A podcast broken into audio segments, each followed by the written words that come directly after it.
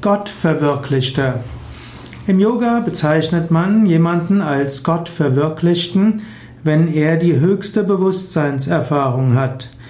Ein Gottverwirklichter ist derjenige, der wirklich vollständig erfahren hat, dass hinter allem Gottes Gegenwart ist und dass er in der Tiefe auch eins mit Gott ist und dass jedes Lebewesen tief im Inneren Gott ist. Im Yoga gibt es verschiedene Entwicklungsstadien. Man kann etwas erahnen, man kann etwas spüren, man kann Einblicke haben, es gibt kleine Erleuchtungserlebnisse. Als Gottverwirklichter wird derjenige bezeichnet, der vollständig erwacht ist, vollständig erleuchtet ist, die Befreiung, die Erlösung erlangt hat.